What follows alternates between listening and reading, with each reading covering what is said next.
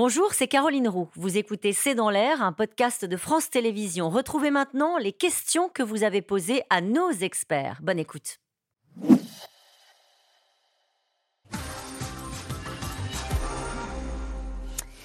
Et cette question d'Isabelle du territoire de Belfort, comment expliquer le côté amateur de cette corruption avec des valises de billets Euh, On a commencé l'émission là-dessus peut-être qu'on peut y revenir. Euh, C'est ce qui vous a surpris. hein. Ah ben, c'est ce qui m'a surpris parce que, euh, je veux dire, en 74, lorsque l'Arabie Saoudite et ses voisins ont voulu aider le candidat gaulliste de l'UDR, ils ont envoyé 10 millions de dollars. Bon, c'était des valises euh, qui ne sont jamais arrivées parce qu'il n'y avait pas eu de candidat ga- gaulliste, il y a eu une trahison de Jacques Chirac. Bon, bon, à l'époque, ça se faisait, mais aujourd'hui, le, le Qatar, comme ses voisins, qui, qui Oui. sont aussi experts en la matière, utilisent des montages financiers qui passent par des paradis fiscaux, utilisent des, des sociétés, etc., qui leur permettent de passer à travers les mailles du filet. Là, c'est vrai que ça fait quand même un petit peu pied nickelé, et donc on se dit, compte tenu de, compte tenu de la guerre qui a été euh, celle que leurs voisins euh, leur ont fait pendant des années, il suffisait d'entendre ce que disaient les Émiriens, les Saoudiens, etc., c'était une, une guerre de l'ombre, je dis une guerre de l'ombre, mais du hacking, etc.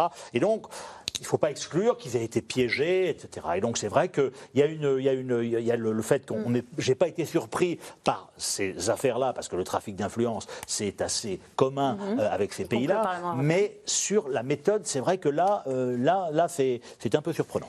Euh, cette question de Nathalie en Gironde, pourquoi la justice belge est la seule à se lancer dans cette affaire? Jean-Dominique Giuliani Ah ben ça, c'est un vrai sujet. Ouais. Parce que, euh, justement, euh, les institutions européennes dépendent de- du pays où elles sont installées.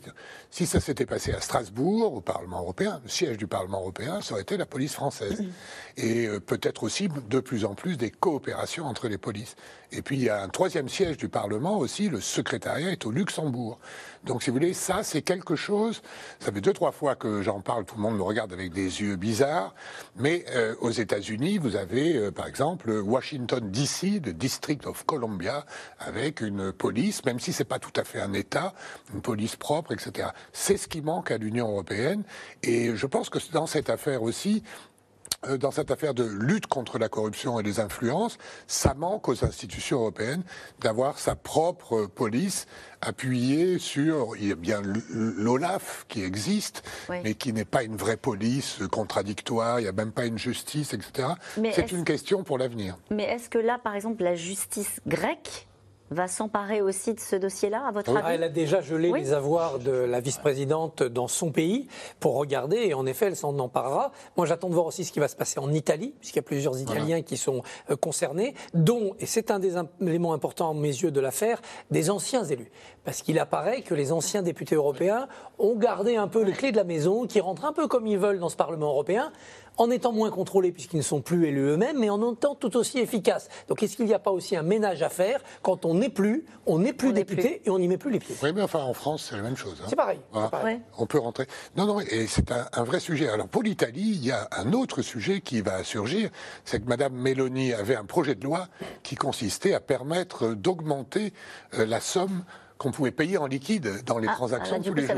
Et je pense que ça tombe mal là pour elle et pour son projet. Allez, où se situe la frontière entre lobbying et corruption? Ben, alors s'il y a argent, La contrepartie, la contrepartie, euh, on peut être convaincu. Je, je pense que le lobbying, euh, s'il Oui, est transparent, est utile. Et il est utile et nécessaire, mais il faut qu'il soit totalement transparent. Convaincu oui, acheté non. Voilà. Et payé surtout. Mais le problème, avec, le problème, c'est que dans ces pays-là, on, on vous invite à une conférence. Après, ben, on vous donne une petite Rolex, etc. Est-ce que c'est de la corruption, ça? Bah oui. Euh, oui, Oui. ça en est. ouais. Franchement, oui. La somme, mais ouais. La somme, 150 Mais, euh, euros, c'est une bonne somme pour dire en dessous. somme, ouais. C'est un cadeau, c'est de la courtoisie. C'est la même chose pour le Parlement français, la, la somme des, des cadeaux? Oui, il y, a- il y a des règles Oui, oui. pour les pour le Parlement Mais- français. Il y a des règles. Je ne sais pas si la somme est exactement la, la même, mais on est dans cet ordre d'idées-là. Et, en tout cas, il y a un signalement aussi maintenant des rendez-vous que vous avez. Donc il faut dire qui, qui l'on a vu. Euh, et, et après, évidemment, si on reçoit des cadeaux, il faut avoir Ouais. le courage. Et la Commission européenne, c'est 50 euros. Moi, je fais des conférences euh, au personnel de la, de la Commission européenne. Chaque fois, j'ai droit à un cadeau, c'est une carafe. Parce que, alors j'ai dit, mais j'ai pas besoin d'une carafe. On m'a dit, si, c'est 49 euros. Vous avez une collection de carafes. J'ai une collection de carafes. Allez, euh, une question de Jean-Claude dans l'un scandale à Bruxelles. Comment imaginer que ce soit un cas isolé? Ah bah, euh, non, ça n'est que la, ça n'est que la partie émergée de l'iceberg, ça c'est sûr. Mais parce que justement, avant il y avait du professionnalisme. Mm. Et euh, voilà. Mais donc, ça n'est pas un cas isolé. Euh, en tout cas, c'est le début d'une enquête. On peut Alors ça, se mettre d'accord là-dessus. D'une enquête qui aura des effets dévastateurs pour le Qatar si l'enquête conclut à la culpabilité du Qatar, parce que le Qatar a encore de grandes ambitions en matière sportive, en particulier d'organiser les Jeux Olympiques de 2034. Ce qu'on peut dire quand même, c'est que la majorité des députés, ils sont 705, n'est-ce pas? Donc c'est très nombreux. Évidemment, il y a des moutons noirs, comme, euh, comme partout, comme souvent d'ailleurs, mais ils sont totalement minoritaires.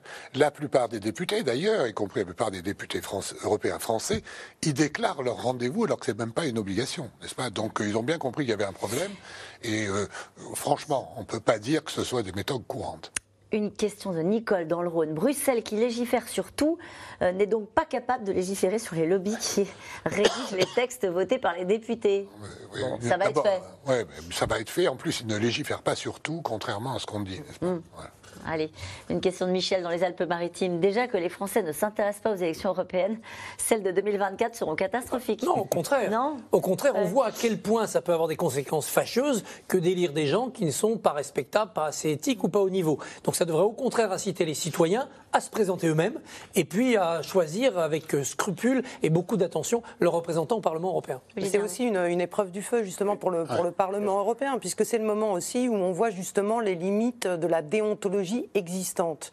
C'est-à-dire que bah, concernant les pays tiers, les pays euh, hors Union européenne, finalement, il n'y a pas de réglementation. Donc c'est maintenant aussi justement que tout va se jouer. Est-ce qu'il va, euh, est-ce que les, eurodéputés vont justement se pencher là-dessus, resserrer les mailles du filet, être beaucoup plus vigilants et être euh, beaucoup plus rigoureux quant au contact justement avec les, les personnalités extérieures et en tout cas, ça ne restera pas sans suite, mm. d'après ce que vous dites les uns les autres et ce que nous disait tout à l'heure Isabelle Auré. Il y aura sans doute la volonté du Parlement de, de caler un petit peu euh, les, allées et venues au Parlement européen. Plus que ça, je crois que la réaction va être forte.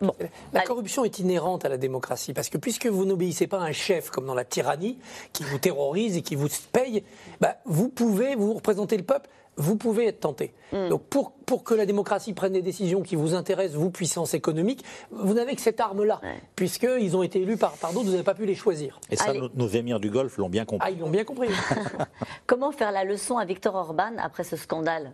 Dominique Giuliani. C'est pas la même chose, n'est-ce pas? Euh, C'est pas la même chose. C'est pas un système institutionnel des institutions européennes qui, qui fonctionne grâce à la corruption.